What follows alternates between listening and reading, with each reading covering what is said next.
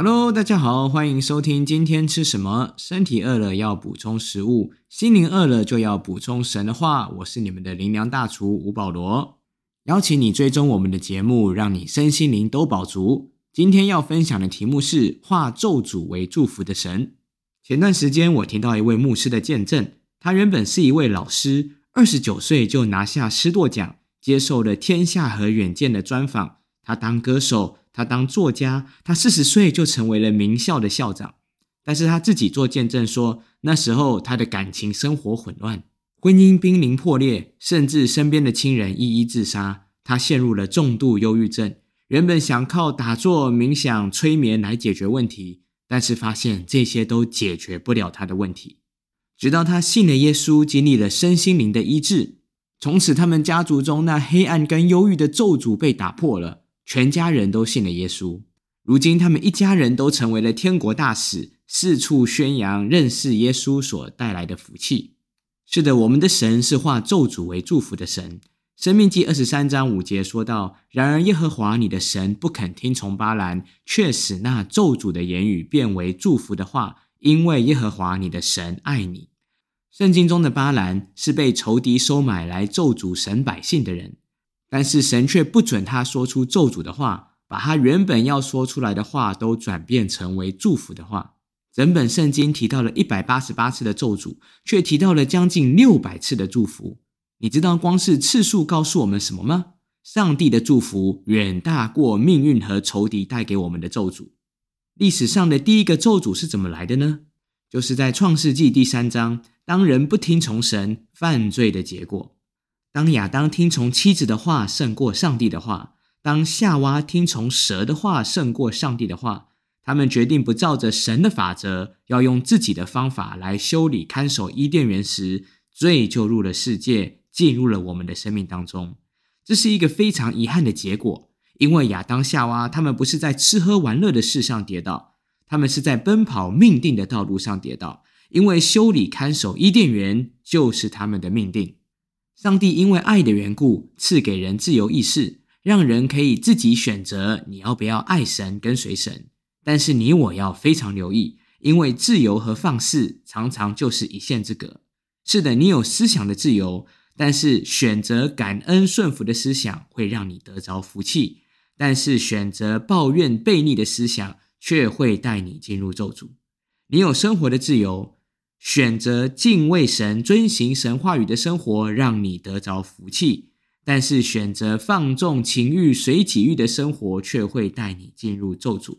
你甚至有侍奉追求的自由，但是你可以选择照着神的法则，让你得着福气；你也可以照着自己的喜好，却最终带你进入咒诅。圣经上有一个例子，叫做以利和他的两个儿子何弗尼和菲尼哈。他们原本都在会幕担任祭司的圣职，但是这两个儿子侵占了上帝的祭物，甚至调戏来献祭的妇女，爸爸也没有管教，所以这父子三人的结局就是全部同一天意外死亡。犯罪给了仇敌魔鬼将咒诅放进你家和家族中的机会。这里有一个很吊诡的问题：犹太人原本是神的选民，被分别出来侍奉神、荣耀神的名。但是今天哪一个人他开始侍奉、追求、传福音，为的是要被咒诅的？亚当、夏娃治理伊甸园，难道是为了要被咒诅吗？难道上帝给人命定是为了要人被咒诅吗？不是。但是为什么结果变成这样？因为当你开始听世界的话、听老板的话、听配偶的话，胜过听上帝的话时，咒诅就会悄悄找上你。有一个很关键的问题。夏娃为什么要听蛇的话？换作是你，你会随便听陌生人的话吗？更何况听一条蛇的话。所以我相信这不是他们第一次对话，甚至他们常常在对话，超过了和上帝对话的频率。试想，如果那天夏娃把听到的话带到神面前，询问上帝的意见，你觉得结果有没有可能不一样呢？话语就是影响力。你每一天都在跟谁对话？因为在夸张、惊世骇俗的话，你只要天天听，听久了，你也会觉得很自然。神没有要你不跟其他人说话，但是你除了和周遭对话外，更应该常常和神对话。而咒诅的记号就是荆棘和棘藜。当人犯了罪，荆棘、棘藜就出现在我们的生命当中。咒诅这一词的希伯来文有受限制、受约束的意思，因此咒诅通常与捆绑有关，而且人无力抵挡它的影响力。怎么办？怎么摆脱咒诅的纠缠？神的儿子耶稣基督十字架的救恩是我们的出路，也是唯一的出路。加拉太书三章十三节说：“基督既为我们受了咒诅，就赎出我们脱离律法的咒诅。因为经上记着说，凡挂在木头上都是被咒诅的。”彼得前书又说：“他被挂在木头上，亲身担当了我们的罪，使我们既然在罪上死，就得以在义上活。因他受的鞭伤。”我们得了医治，在十字架上，主耶稣带着荆棘冠冕，记得吗？荆棘就是咒诅的记号。他背负了世人的罪孽，犯罪的是我们，但是无罪的却代替了有罪的。神的儿子在十字架上代替了我们承受罪的刑罚。耶稣为你的空虚感被挂在十字架上，为的是要交换你有满足的生命。耶稣为你的孤单被挂在十字架上。为的是要交换你与天父有亲密的交流。耶稣为你受的伤害被挂在十字架上，为的是要你可以经历到饶恕与医治。耶稣为你和你家族中累代的咒诅被挂在十字架上，为的就是从你这一代起，你和你家要经历完全的释放。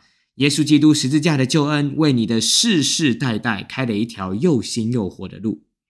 在台湾，一九一九食物银行在全省帮助了许多急难弱势的家庭走过难关。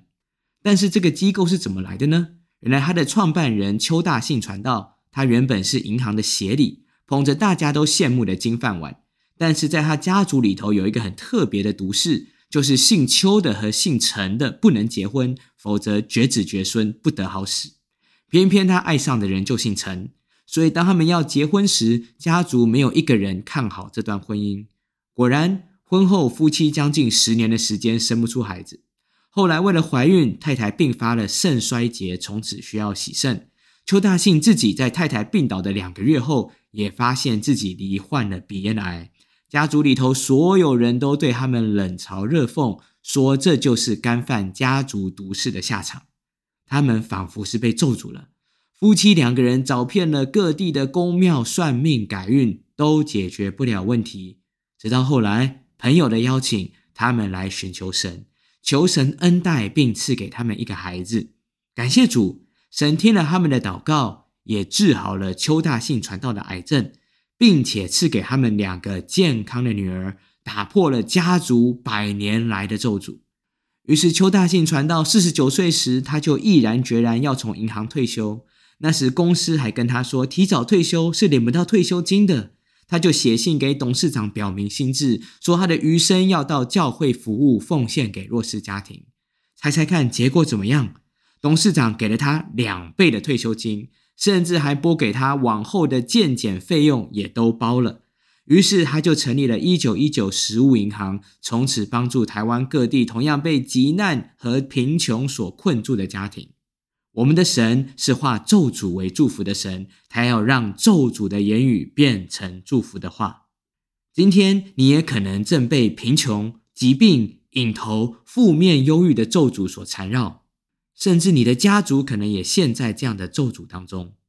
邀请你来寻求神，来信靠他。耶稣爱你，他已经为你承担了所有的咒诅与刑罚，他要释放你和你家进入一个崭新的命定当中。来做神的儿子，成为天国皇室家族的一员，你是被祝福的。邀请你一起来祷告，亲爱的主耶稣，我愿意打开心门，邀请你进来，成为我的救主和生命的主宰。谢谢主，过去我是被罪咒诅的，但如今我因为信靠你，宝血洁净遮盖，赦免我一切的罪，从此所有的咒诅被打破，我要进入各样属天的福气当中。羞愧要过去，荣耀要进来。从此，我是神家中的儿子。我这样子祈求祷告，奉靠耶稣基督的圣名，阿门。当你做了这祷告，我相信天国的法则和祝福已经启动在你生命当中了。